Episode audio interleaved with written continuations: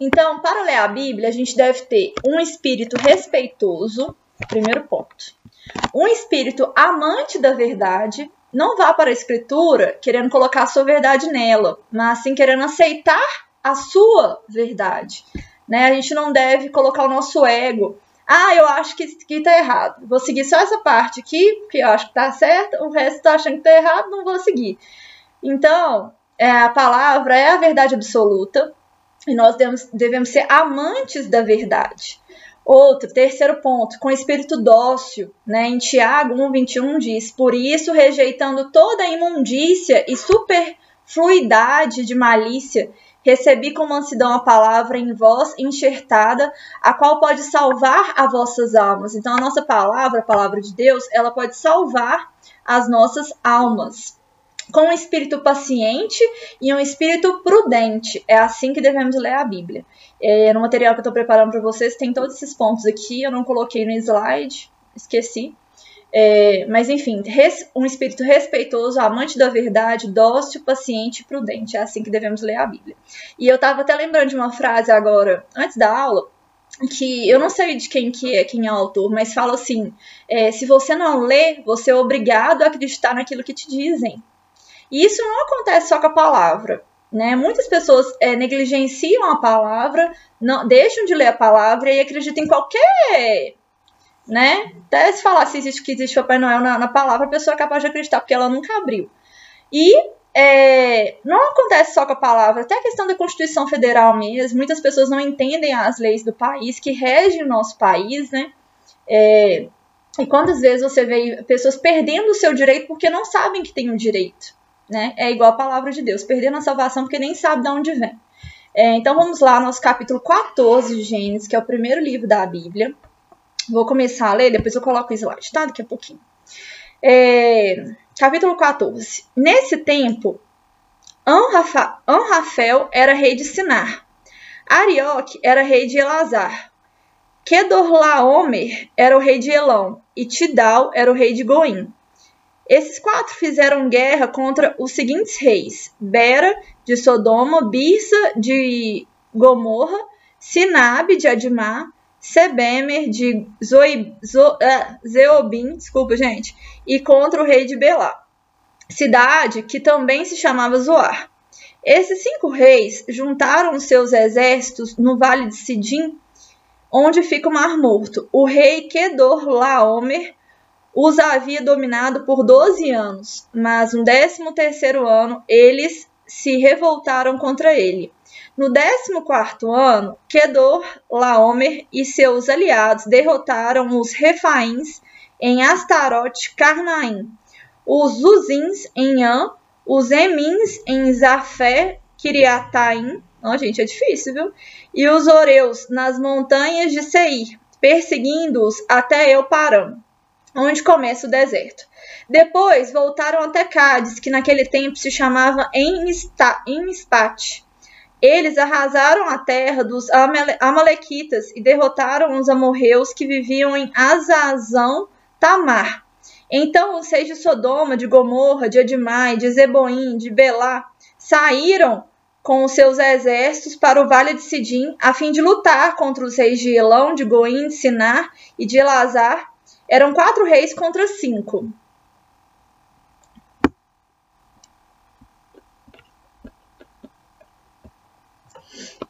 Aí preste atenção no versículo 10. Acontece que o vale de Sidim era cheio de buracos, em que havia piche, e quando tentaram fugir da batalha, os reis de Sodoma e Gomorra caíram nesses buracos. Aí são, é, mas os, quatro, os outros reis fugiram para as montanhas. Esses são os po poços de betume, poço do qual se extrai petróleo líquido. Os guerreiros, tentando desesperadamente escapar à fúria do ataque inimigo, caíram nesses buracos e foram destruídos. Continuando a nossa nosso leitura, é, versículo 11. Os quatro reis pegaram todo o mantimento e os objetos de valor que havia em Sodoma e Gomorra e foram embora. Ló, o sobrinho de Abrão, Lembra de Ló, né? Ló, egoísta, que queria a terra que tinha mais água. Vivia em Sodoma e por isso também foi levado como prisioneiro. E levaram também tudo que era dele. Mas o homem escapou e foi contar tudo a Abrão, o hebreu, que morava perto das árvores sagradas que pertenciam a Manri, o amorreu. Manri e os seus irmãos, Escol e Aner, eram aliados de Abrão. Então aqui, Abrão ele foi avisado da prisão de Ló, né, o seu sobrinho.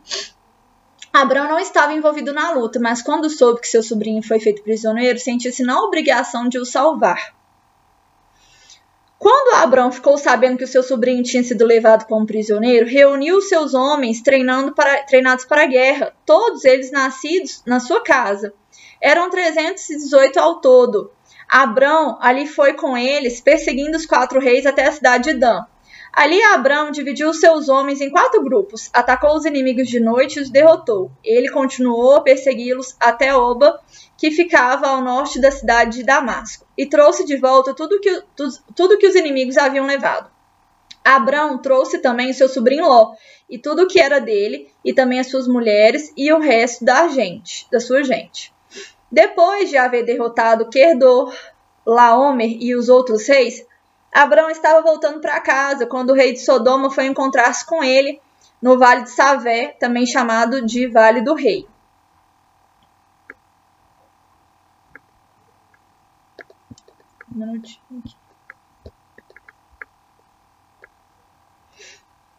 E Melquisedeque, que era rei de Salém e sacerdote do Deus Altíssimo, trouxe pão e vinho. É, aqui é o Melquisedeque, né, que significa rei de justiça, esse nome. Ele ofereceu pão e vinho a Abraão, exatamente os mesmos elementos que simbolizam o corpo e sangue de Cristo. Abraão reconheceu a autoridade espiritual de Melquisedeque como sacerdote do Deus verdadeiro, ao ponto de lhe entregar o dízimo de tudo. É, então, olha só, já tinha aí esses símbolos, né? O pão e o vinho, desde essa época. É, Melquisedeque abençoou Abrão, dizendo: Abrão, seja abençoado pelo Deus Altíssimo, que criou o céu e a terra. Seja louvado, Deus Altíssimo, que entregou os inimigos de vocês nas suas mãos.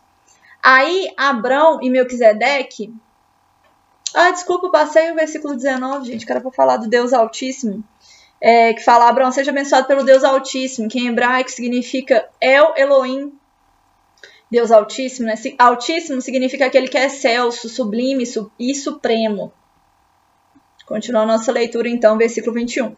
Depois, o rei de Sodoma disse a Abraão, Fique com as coisas e me devolva somente as pessoas. Mas Abraão respondeu: Eu levanto a mão diante do Senhor, o Deus Altíssimo, Criador do céu e da terra, e juro que não ficarei com nada do que é seu, nem um fio de linha ou uma tira de sandália.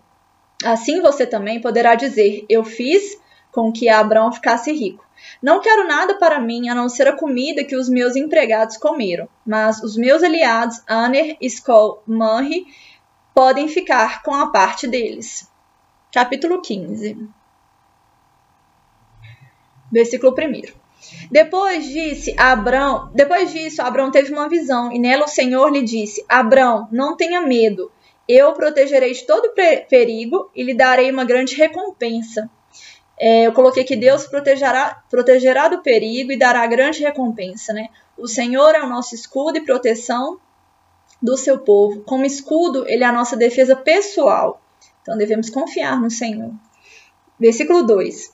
Abrão respondeu: Ó oh Senhor, meu Deus, de que vale a tua recompensa se eu continuo sem filhos? Abrão não tinha filhos.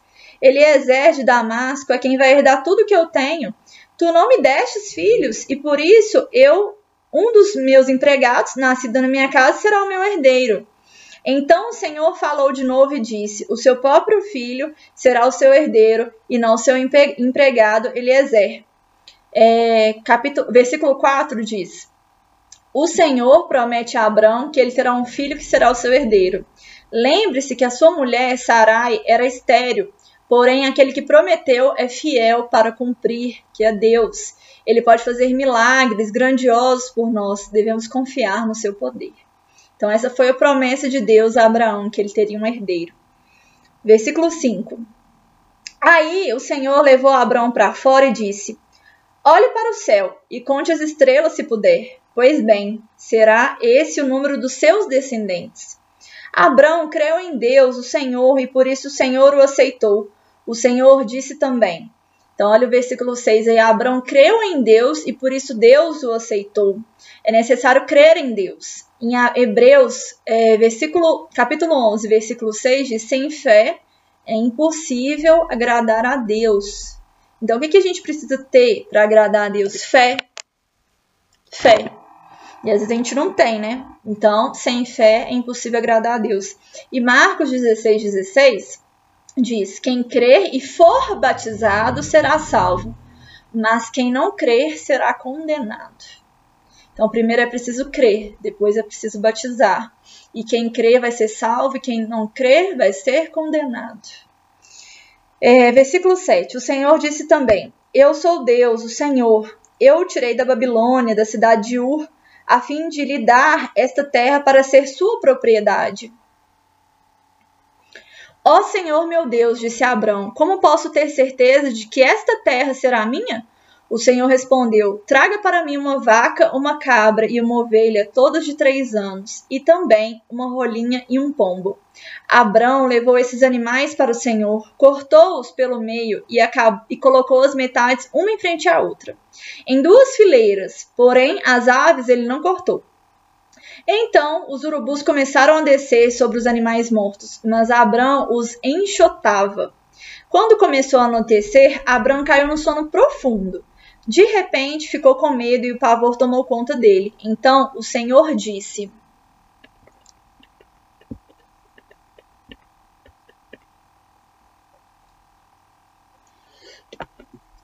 Então o Senhor disse: Fique sabendo com certeza que os seus descendentes viverão num país estrangeiro. Ali serão escravos e serão maltratados durante 400 anos.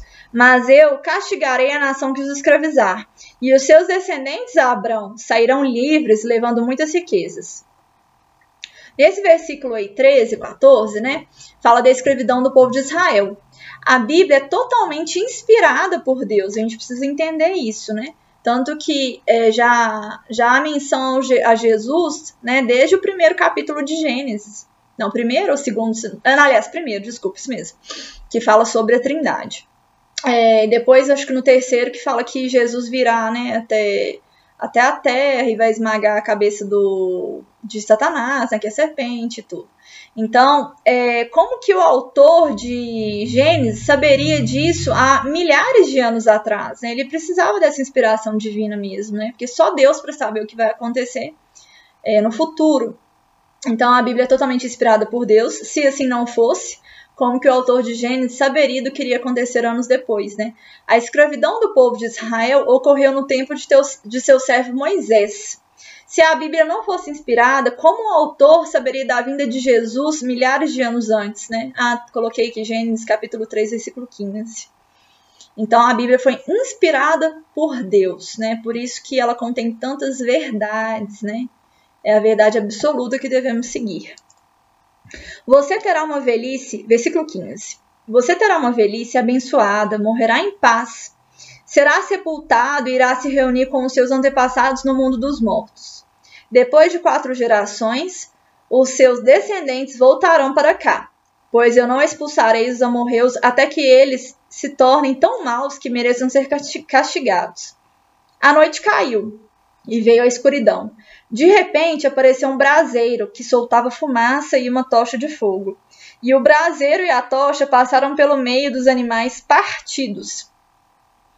Versículo 7 é, está explicando, é, falando sobre a ratificação desta aliança né, de Deus com Abraão. É, olha o que, que diz aí. Antigamente, os homens costumavam ratificar um pacto passando entre as metades de um animal sacrificado. Só um dos representantes simbólicos das partes contratantes, que no caso que foi a tocha de fogo, simbolizando Jeová, passou entre as metades dos animais.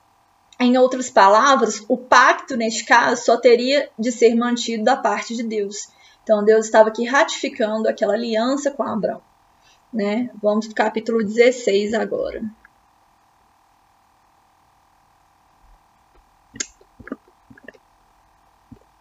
Antes, ele, é, antes os slides estavam paradinhos aqui, agora eu tenho que ficar voltando, por isso que eu tô me perdendo aqui. Pronto. É... Versículo, aliás, a gente está no versículo 18, né, do capítulo 15. Nessa mesma ocasião, o Senhor Deus fez uma aliança com Abraão. Ele disse: Prometo dar aos seus descendentes essa terra, desde a fronteira com o Egito até o rio Eufrates, incluindo as terras dos queneus, dos quenezeus, dos cadmoneus, dos heteus, dos perizeus, dos refaíns, dos amorreus, dos cananeus, dos girgazeus e dos jebuseus. Capítulo 16. Sarai, a mulher de Abrão, não lhe tinha dado filhos. Ela possuía uma escrava egípcia que se chamava Agar. Então, Sarai, ela não tinha dado filhos ainda a Abrão. Não ter filhos era uma calamidade e uma desgraça para qualquer esposa hebreia. Versículo 2: Um dia Sarai disse a Abrão: Já que o Senhor Deus não me deixa ter filhos, tenha relações com a minha escrava.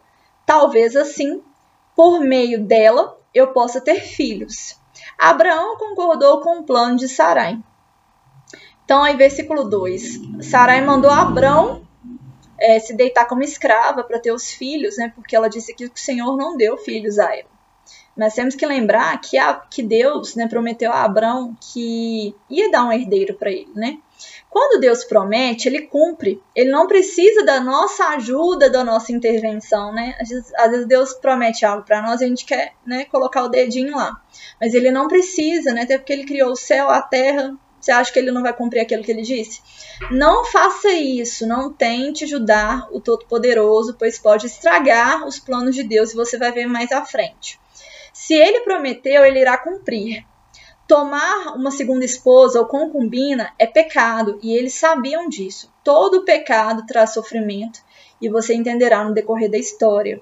Né? E isso ainda serve para os dias de hoje. Se Deus prometeu algo, é, ontem teve aqui um testemunho magnífico de uma irmã.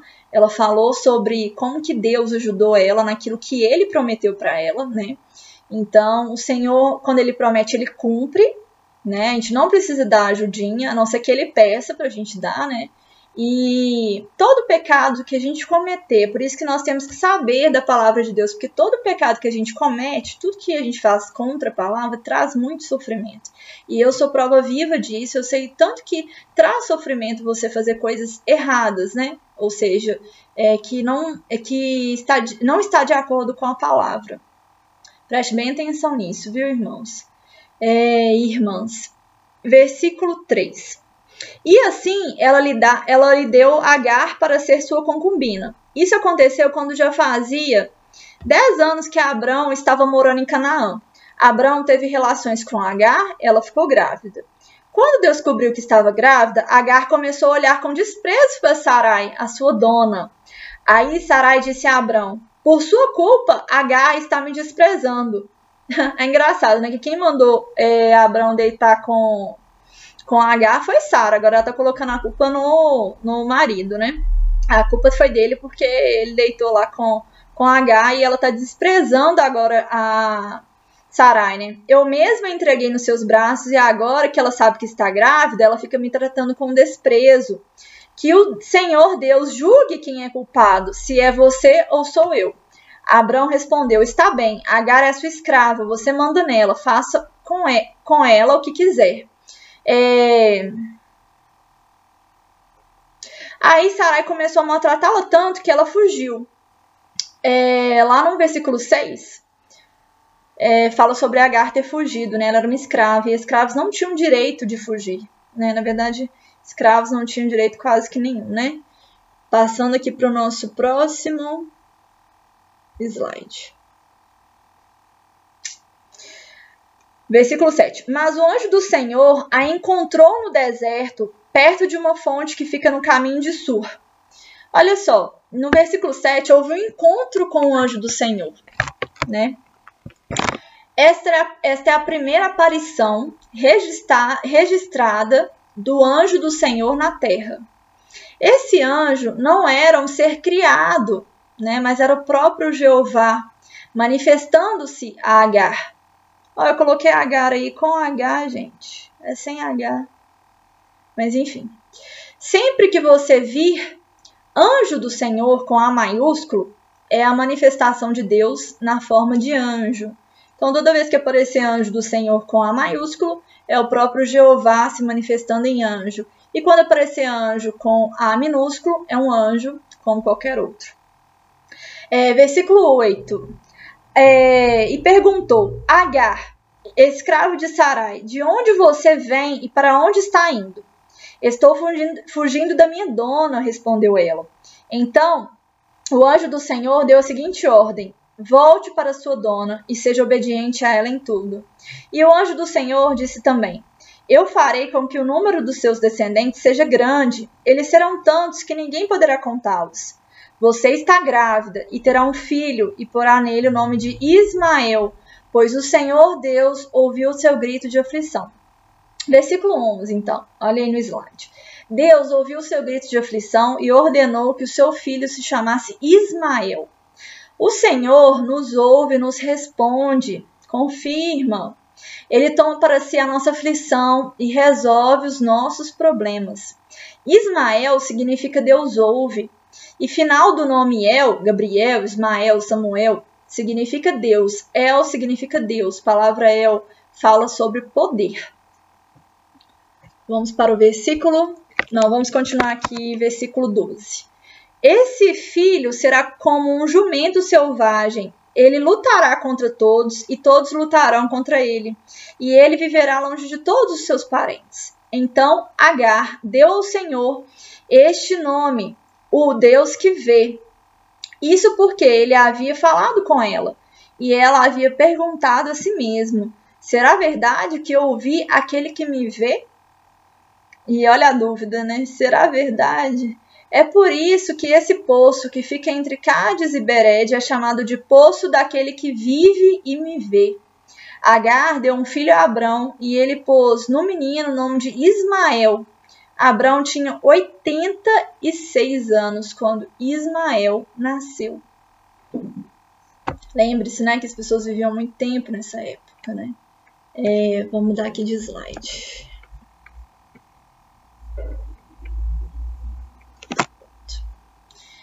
Versículo 1, capítulo 17.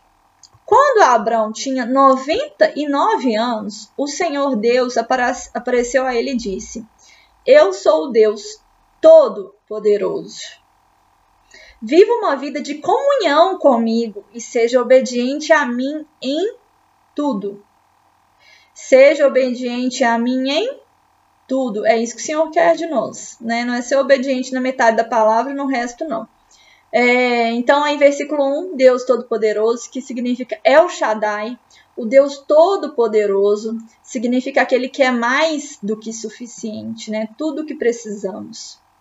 Né? O Senhor é meu pastor e nada nos faltará. Né? Ele não nos faltará, porque ele é mais do que suficiente.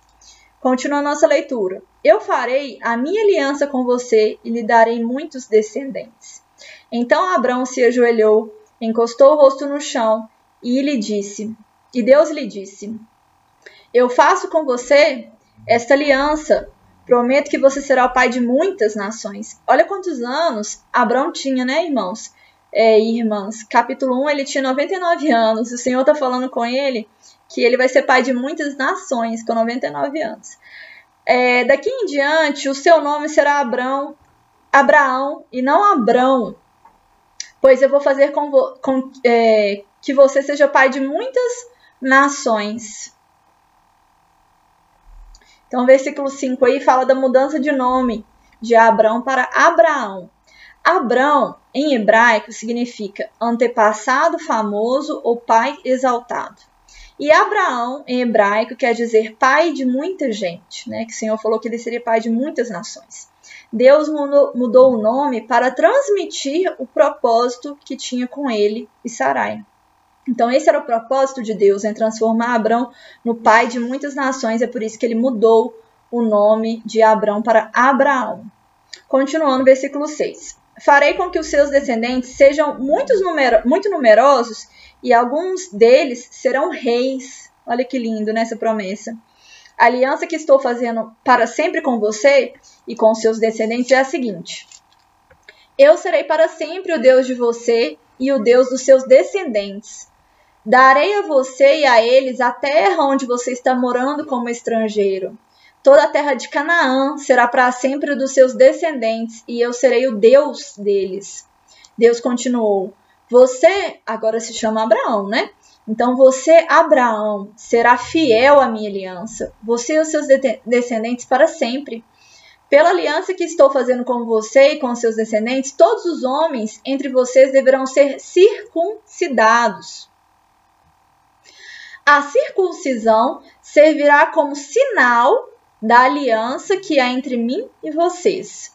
De hoje em diante, vocês circuncidarão todos os meninos oito dias depois de nascidos, e também os escravos que nascerem nas casas de vocês, e os que forem comprados de estrangeiros. Tanto uns como os outros deverão ser circuncidados sem falta. Esse será um sinal de que vai ficar no seu corpo para mostrar que a minha aliança com você é para sempre. Quem não for circuncidado não poderá morar no meio de vocês, pois não respeitou a minha aliança. Isso disse o Senhor, né? Hum. Se atente aí para o versículo 14, mas desde o 11 fala sobre a circuncisão. E o que, que é? É? Como símbolo da aliança, Abraão e seus descendentes teriam de adotar o rito da circuncisão. Isto seria para sempre o sinal externo e visível de um relacionamento interior e invisível, né? Porque o Senhor é invisível. Circuncisão masculina é a remoção do prepúcio do pênis humano. Os homens são mais racionais e frios e as mulheres não. Um dos motivos dos homens fazerem esse gesto para não esquecerem da aliança com o Senhor. Porque o homem, ele, é, ele esquece rápido, né? Da aliança, né? Até da aliança que ele tem com a mulher, ele esquece, né? Quanto mais com Deus.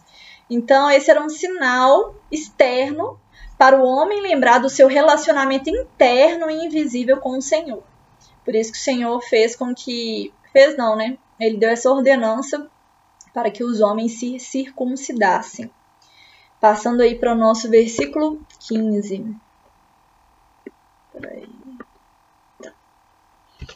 É, versículo 15. Depois, Deus disse a Abraão: De hoje em diante não mais chame a sua mulher de Sarai, mas de Sara, então houve também a mudança de Sarai para Sara. Sara quer dizer em hebraico princesa, né?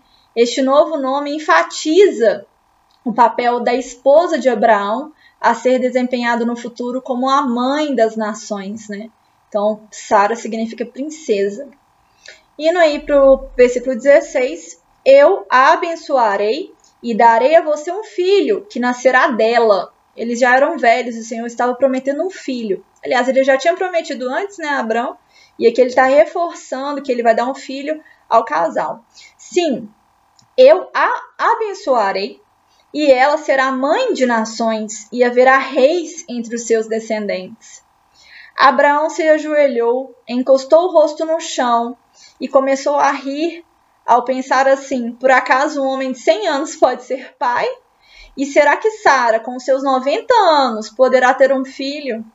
Então Abraão disse a Deus o seguinte: Quem dera que Ismael vivesse abençoado por ti. Ismael era aquele filho, né, que ele teve com Agar.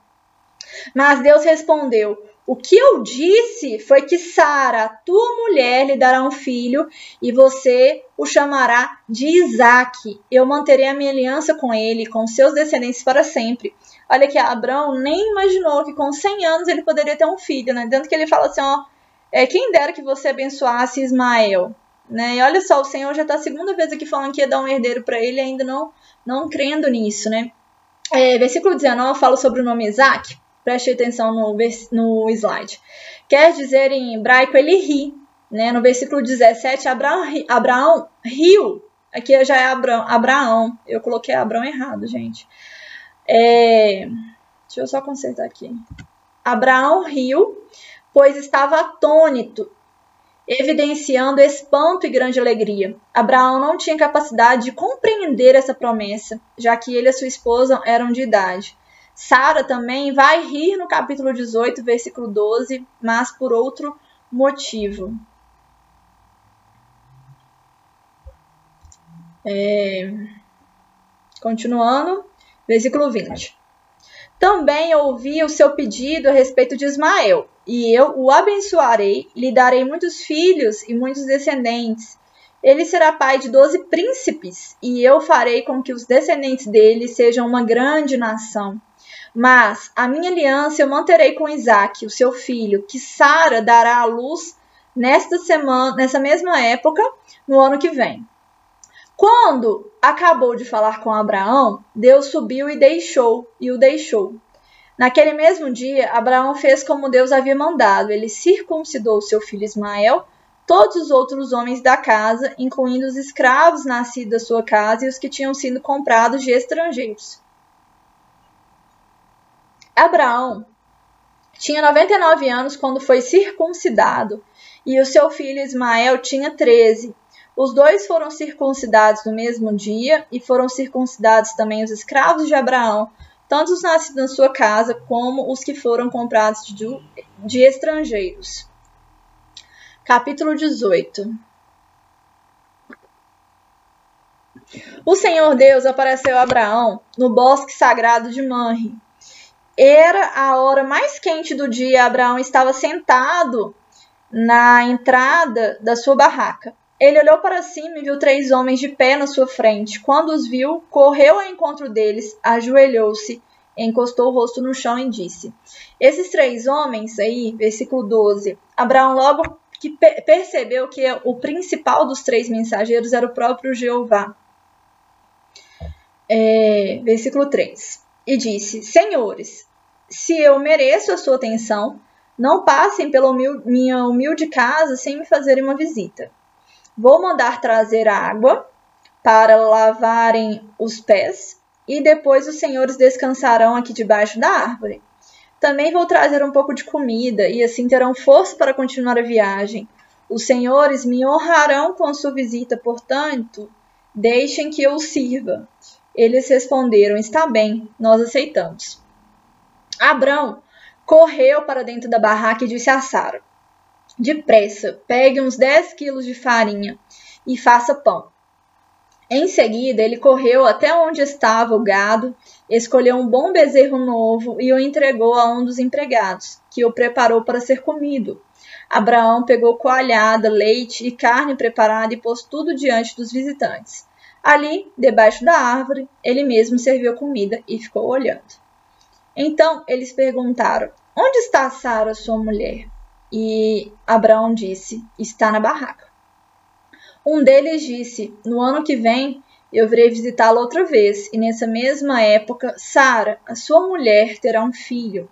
Sara estava atrás dele, na entrada da barraca, escutando a conversa. Abraão e Sara eram muito velhos, e Sara já havia passado da idade de ter filhos.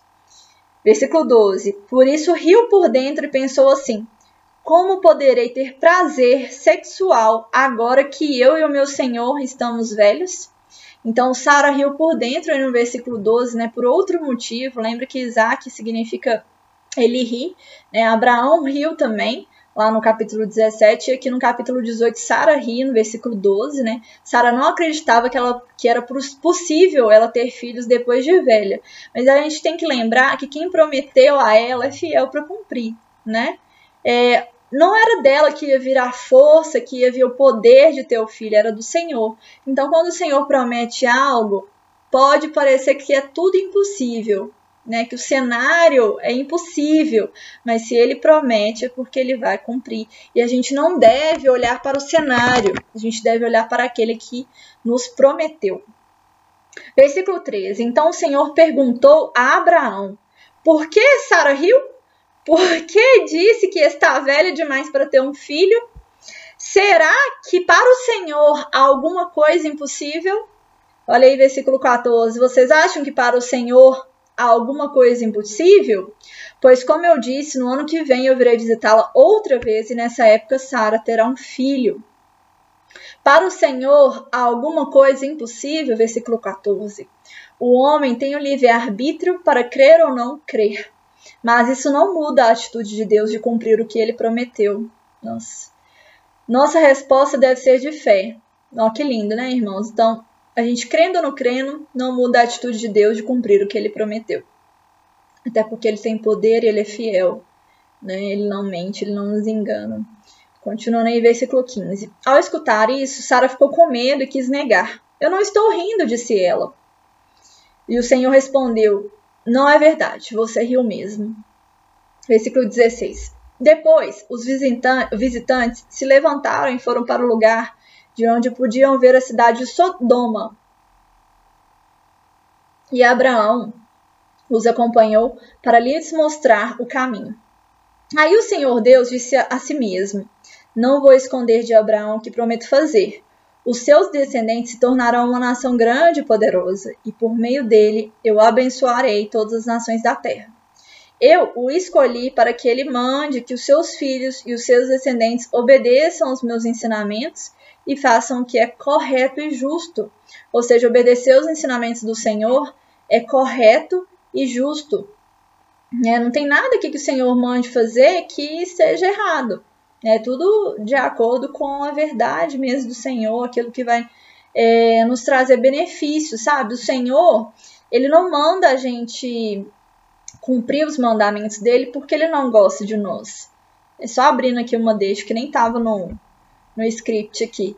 Mas o Senhor é o nosso Pai, né? Às vezes eu não sei aqui, mas eu sei que tem mães e tem filhas, né? E, por exemplo, quando o seu pai ou sua mãe falou com você, olha, não coloque a mão na tomada, ele falou isso para o seu bem, não foi? Então é assim ao Senhor. Ele dá os mandamentos para a gente porque ele sabe que aqueles mandamentos serão luz, serão bênção na nossa vida se a gente seguir aquilo, né? É, às vezes a gente pensa que viver com Deus é muito restritivo, né? Só que ele só dá mandamentos que de fato serão bênção na nossa vida. Ele não manda a gente fazer algo que vai ser ruim, porque ele é o nosso pai. Né? E como pai, ele não ia mandar a gente enfiar a mão na tomada, né? Porque é algo ruim. Mas ele vai mandar a gente tirar a mão da tomada.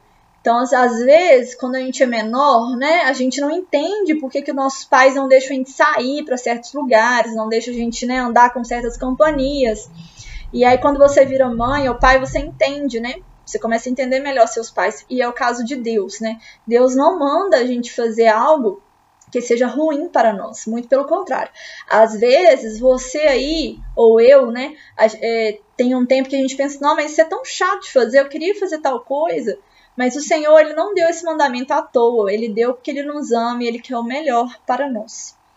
Então, ainda continuando versículo 19, né? Se eles obedecerem, farei por Abraão tudo o que lhe prometi. Aí o Senhor Deus disse a Abraão: Há terríveis acusações contra Sodoma e Gomorra, e o pecado dos seus moradores é. Ai, um alarme tocou. É, há terríveis acusações contra Sodoma e Gomorra, e o pecado dos seus moradores é muito grave. Então vamos lá, versículo 20. Deixa eu mudar aqui o slide fala sobre Sodoma e Gomorra. Talvez você já ouviu falar sobre isso, né? Sobre essas cidades. Então, seus habitantes cometiam pecados muito graves. As escrituras indicam claramente que uma visitação divina desencadearia terrível juízo e sentença sobre seus habitantes pecadores. Haverá juízo para os pecadores não arrependidos também no nosso tempo. A gente tem que lembrar disso. Houve juízo né, para Sodoma e Gomorra, porque eles cometiam pecados muito graves, e haverá juízo para os pecadores não arrependidos no nosso tempo também. Continuando no versículo 21. Preciso descer até lá para ver se as acusações que tenho ouvido são verdadeiras ou não. Então, dois dos viajantes saíram indo na direção de Sodoma, porém Abraão ficou ali com Deus é, Abraão chegou um pouco mais perto e perguntou: Será que vais destruir os bons junto com os maus? Talvez haja 50 pessoas direitas na cidade. Nesse caso, vai destruir a cidade? Será que não perdoarias por amor aos 50 bons? Não é possível que bate os bons junto com os maus, como se todos tivessem cometido os mesmos pecados. Não faça isso. Tu és o juiz do mundo inteiro e por isso agirás com justiça. O Senhor Deus respondeu: Se eu achar 50 pessoas direitas em Sodoma, perdoarei a cidade inteira por causa delas. Abraão voltou a dizer: Perdoa meu atrevimento de continuar falando contigo, pois tu és Senhor e eu sou um simples mortal. Pode acontecer que haja apenas 45 pessoas direitas? Destruirá a cidade por causa dessa diferença de 5? Deus respondeu: Se eu achar 45, não destruirei a cidade. Abraão continuou: E se houver somente 40 bons? Deus respondeu: Por amor a esses 40 eu não destruirei a cidade. Abraão disse: Não fique zangado comigo, Senhor, é, por eu continuar a falar. E se houver só 30? Deus respondeu: Se houver 30, eu perdoarei a cidade. Abraão tornou a insistir: Estou sendo atrevido, mas me perdoa, Senhor. E se houver somente 20? Por amor a esses 20, não destruirei a cidade. Deus responde a Abraão. Finalmente, Abraão disse: Não fique zangado, Senhor, pois esta é a última vez que vou falar. E se houver só dez pessoas? Deus respondeu: Por causa dessas dez, não destruirei a cidade. Olha aí, versículo 32 no slide. A intercessão de Abraão. Abraão entendia que o desejo de Deus é perdoar os nossos pecados. A oração intercessória faz o lado mais belo do homem transparecer. Portanto, eu deixei um recado aí, né? Ore um pelos outros, interceda pelos seus irmãos. Hoje, se você quiser interceder por mim, eu estou participando de um, de um sorteio de um iPhone. Aí, aproveite e ore para seu irmão que está precisando de um iPhone. Interceda aí por ele. No caso, sou eu mesma. É, mas esse, esse iPhone, gente, é porque eu preciso gravar vídeos aqui para o nosso canal. E meu celular tá, a memória tá péssima. Então eu já pedi o Senhor para me prover quanto a isso aí. Mas se você quiser interceder, vai ser assim, bênção. É, continuando aí, é, versículo 33, capítulo 18. Quando o Senhor Deus acabou de falar com Abraão, ele foi embora e Abraão voltou para casa. Capítulo 19. Estava anoitecendo quando os dois anjos chegaram a Sodoma. Ló estava sentado perto do portão da entrada da cidade.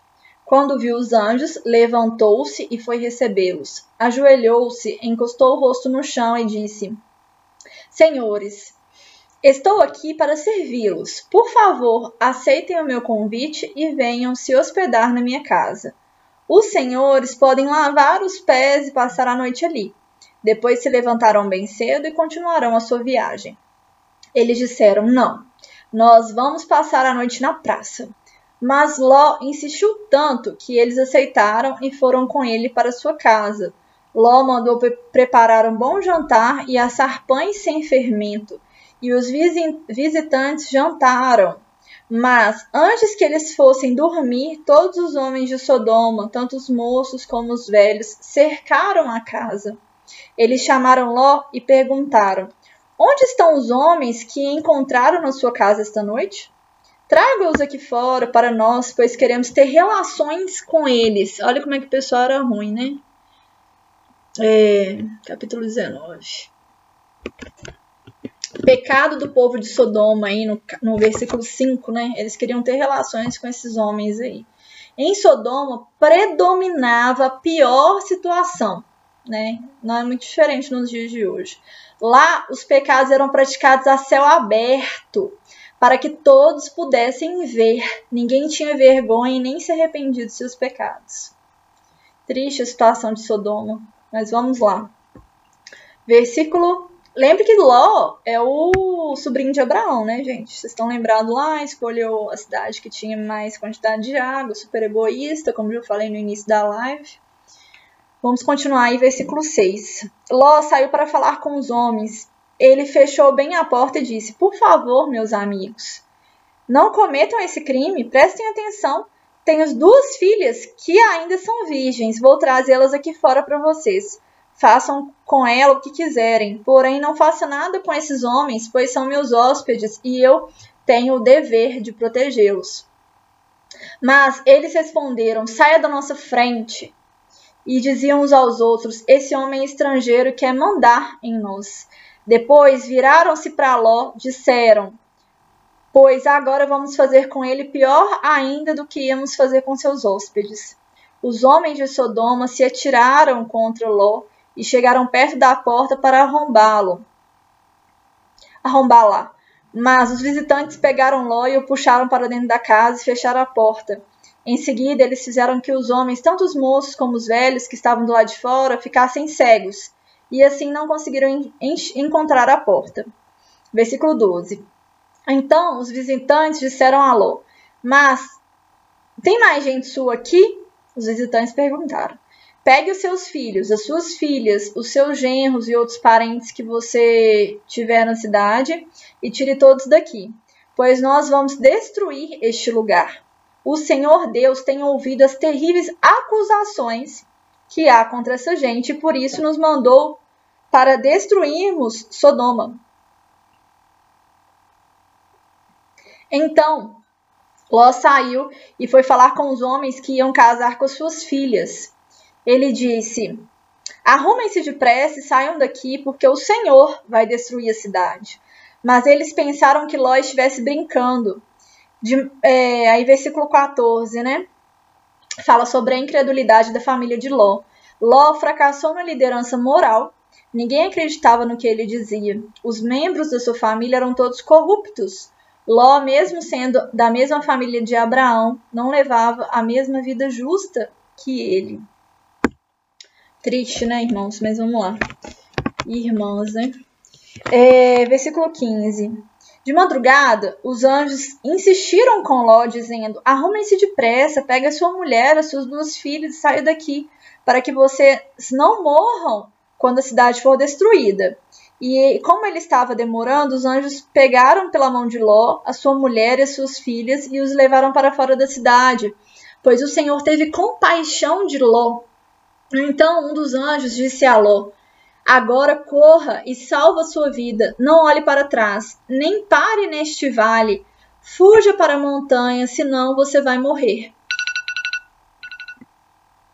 Então, preste atenção aqui, ó. A ordem dos anjos foi: não olhe para trás, nem para este vale, nem pare no vale, né? Fuja da, para a montanha, senão você vai morrer. Preste atenção, não olhe para trás.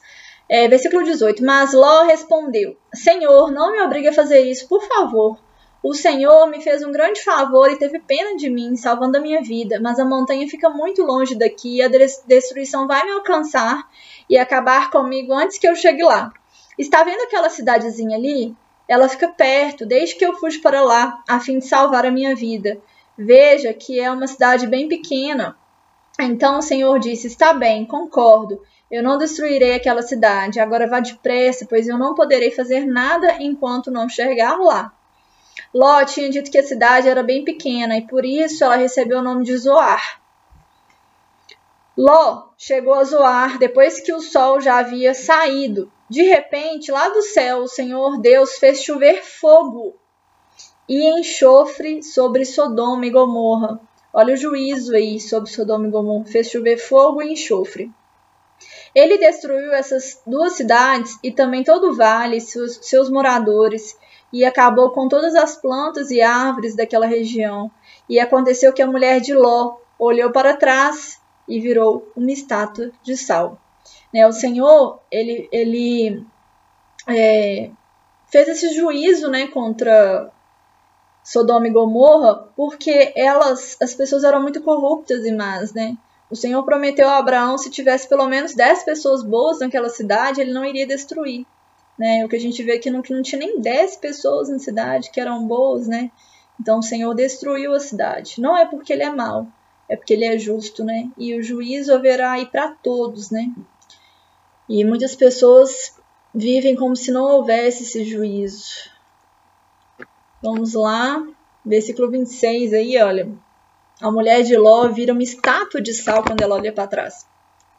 Lembrem que lá no versículo 17, é, os anjos disseram, né, não olhe para trás. E aí, no versículo 26, a mulher de Ló olha para trás e vira uma estátua de sal. Então, acompanhe a leitura do slide. Isso foi consequência da desobediência à norma divina de não olhar para trás. Seu exemplo negativo é tão exortador que o próprio Jesus disse, advertiu: Lembrai-vos da mulher de Ló, lá em Lucas, capítulo 17, versículo 32. Então, Jesus, quando esteve aqui na terra, né, com carne de carne e osso, ele disse, ele nos advertiu, ele falou: lembrai-vos da mulher de Ló. Você que está aí nos assistindo, sabia disso? Que Jesus já tinha falado sobre isso? É, nos alertando sobre as trágicas consequências do amor às coisas materiais. O, os corações de Ló e da sua família estavam apegados ao ambiente pecaminoso de Sodoma. A frase olhou para trás em hebraico quer dizer demorou-se, indicando que os desejos dela pelos, conforto, pelos confortos de Sodoma eram mais importantes do que o interesse pela salvação gratuitamente oferecida pelo Senhor. O corpo da mulher de Ló estava saindo da cidade, mas seu coração permanecia lá. A mulher de Ló nos adverte para a volta de Jesus, né? Poucas pessoas sabem que Jesus vai voltar ou vivem como se ele não fosse voltar. E a mulher de Ló nos adverte para a volta de Jesus, pois muitos não estão preocupados com a sua salvação, mas apenas com as coisas deste mundo.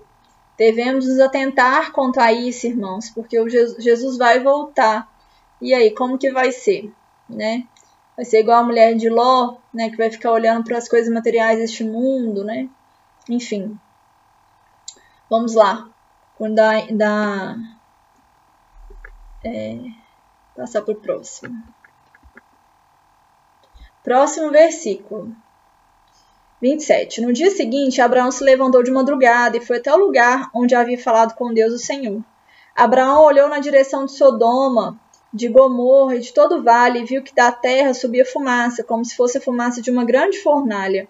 Foi assim que Deus destruiu as cidades do vale. Mas ele pensou Abraão, pensou em Abraão e fez com que Ló escapasse da destruição da cidade que havia morado. É, então, a destruição de Sodoma e Gomorra, né, o salário do pecado é a morte.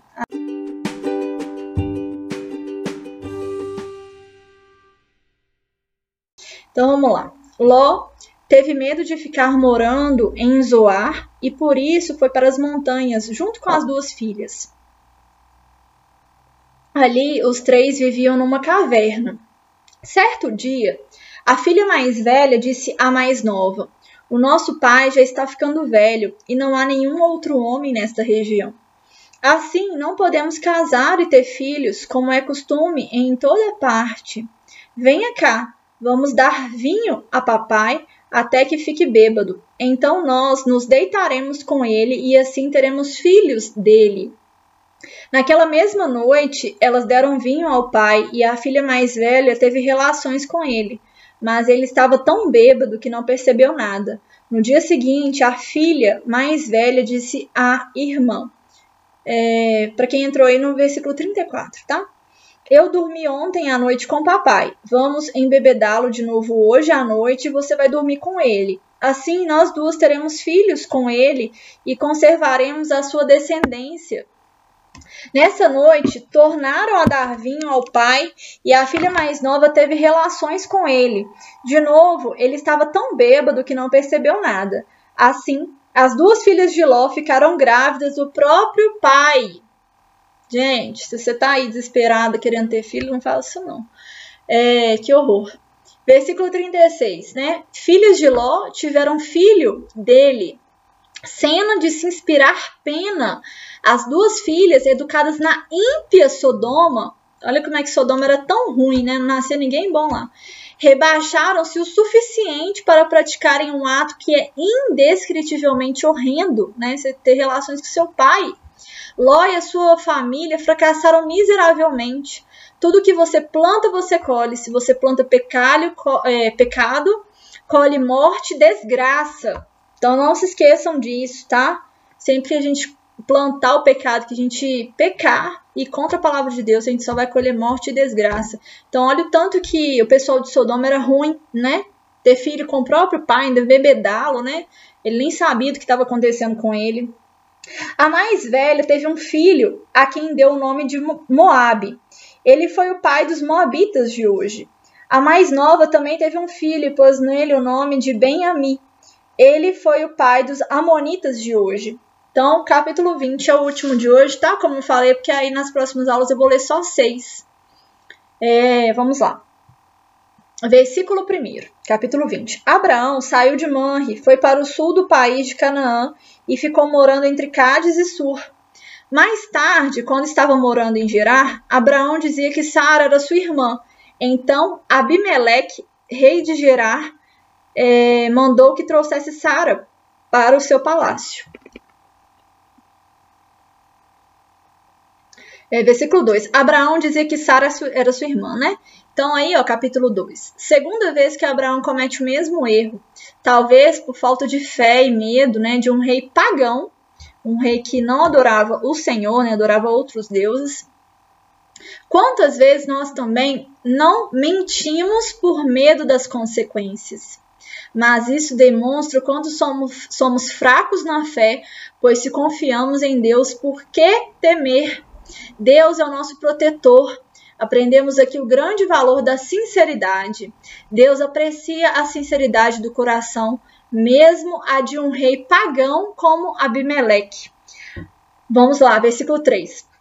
Mas de noite, num sonho, Deus apareceu a Abimeleque e disse: Olha aqui que interessante, gente. O Senhor fala conosco através de sonho. Inclusive, ele já falou comigo através de sonho é algo tão assim concreto que você fala, eu tô ficando louca. Mas você não tá, não. Deus fala através do sonho. Você vai ser castigado com a morte, porque a mulher que mandou buscar é casada, que o Senhor falando com ele em sonho, né? Com o rei Abimeleque. Abimeleque ainda não havia tocado em Sara, e por isso disse: Senhor, eu estou inocente, será que vais destruir a mim e ao meu povo? O próprio Abraão disse que Sara é irmã dele. E ela disse a mesma coisa. O que eu fiz foi de boa fé e não sou culpado. No sonho, Deus respondeu: Eu sei que você fez tudo de boa fé. Portanto, para que você não pecasse contra mim, eu não deixei que você tocasse nela. Então, ó, agora, devolva a mulher ao marido dela. Ele é profeta e orará para que você não morra. Mas se a mulher não for devolvida, eu estou avisando que certamente você morrerá, você e todos os seus. Então, aí no versículo 7, o Senhor ele está dizendo a Abimeleque que Abraão, o seu servo, ele é profeta. Né? O dom de profecia é um dos dons espirituais. Para quem ainda não viu minha live sobre dons espirituais, eu falei sobre cada um. E um dos dons é o dom de profecia. Né? Quem nos concede esses dons? É o Espírito Santo de Deus e ele dá os dons da forma que lhe apraz, da forma que lhe convém. Então, às vezes você pode orar ao Senhor para ter o dom de profecia, né? Ele te der, te dá, glória a Deus por isso, mas ele pode te dar outros dons, né? Dons de cura, dons de prodígios e maravilhas, dons de sabedoria, dons de conhecimento, enfim. É, tem, temos alguns dons e, e eu falei é, sobre eles na live sobre dons espirituais, já deve ter uns dois meses. Se você ainda não sabe disso, aproveita e saiba, né? Aproveita e vai lá se informar porque o Senhor ele quer servos, né? E os servos, ele quer também dar dons para os servos, para que a gente possa cumprir, né, a palavra do Senhor aqui, para que a gente possa edificar não só a nossa vida, mas a vida do próximo também. E Paulo, ele fala que é, sobre os dons que você deve procurar, né, a ter a Deus, orar a Deus para ter, ele fala para você é, procurar insistentemente sobre o dom de profecia. Paulo fala isso, se eu não me engano, lá em 1 Coríntios, tá? Ou não, ou 2 Coríntios, um dos dois. É, então aí no nosso slide tá Abraão. É, eu escrevi errado aí, já. É Abraão, gente. Recebia revelação espiritual e estava obrigado a falar em nome de Deus, transmitindo a mensagem que recebesse. Então essa é, é esse é o dom do profeta, né? Como que o profeta ele ele ele faz, não seria bem essa palavra, não, mas é assim. É, o profeta ele é obrigado a falar em nome de Deus, transmitindo a mensagem que ele recebe do próprio Deus. Então, um profeta um dia pode chegar a você e falar: olha, o Senhor manda te falar tal coisa. É claro que tem pessoas que mentem, né? Tem pessoas que fingem que são profetas, mas o Senhor com certeza vai te confirmar aquilo, você vai saber que foi o Senhor que falou ou não. É, versículo 8. No dia seguinte, Abimeleque levantou-se bem cedo, chamou todos os seus servidores e lhes contou o que havia acontecido. E eles ficaram com muito medo. Em seguida, Abimeleque chamou Abraão e disse: Veja o que você fez. Que mal eu lhe causei para você, para que você desculpa, para que você fizesse cair sobre mim e sobre o meu país a culpa de um pecado tão grande. Isso não é coisa que se faça. O que é que você estava pensando quando fez isso? Abraão respondeu: Eu pensei que neste lugar ninguém respeitasse a Deus e que me matariam por ficar, é, para ficar com a minha mulher. Além disso, Sara é de fato a minha irmã, mas só por parte de pai. Sendo assim, eu pude casar com ela. Quando Deus me tirou da casa do meu pai e me fez andar por terras estrangeiras, eu disse a Sara: Em todo lugar aonde fomos, faça-me o favor de dizer que eu sou seu irmão. Então Abimeleque devolveu Sara a Abraão. Disse: Então Abimeleque devolveu Sara a Abraão. De, além disso, lhe deu ovelhas, bois, escravos e escravas, e disse: Olha, Abraão, Aí estão as minhas terras. More onde quiser. E Abimeleque disse a Sara o seguinte: Estou dando ao seu irmão onze quilos e meio de prata, para que os que estão com você saibam que você está inocente. Assim, todos saberão que você não fez nada de errado é, versículo 17 a 18, né? Por causa do que tinha acontecido com Sara, mulher de Abraão, o Senhor Deus havia feito com que nenhuma das mulheres do palácio de Abimeleque pudesse ter filhos. Aí Abraão orou em favor de Abimeleque e Deus o curou. Olha aqui, Abraão intercedendo por Abimeleque, né? E as outras pessoas aí do reino. E também curou a mulher dele e as suas escravas, e também puderam ter filhos novamente. Então, o Senhor aqui ouviu a oração de Abraão, né? E as pessoas puderam ter filhos novamente.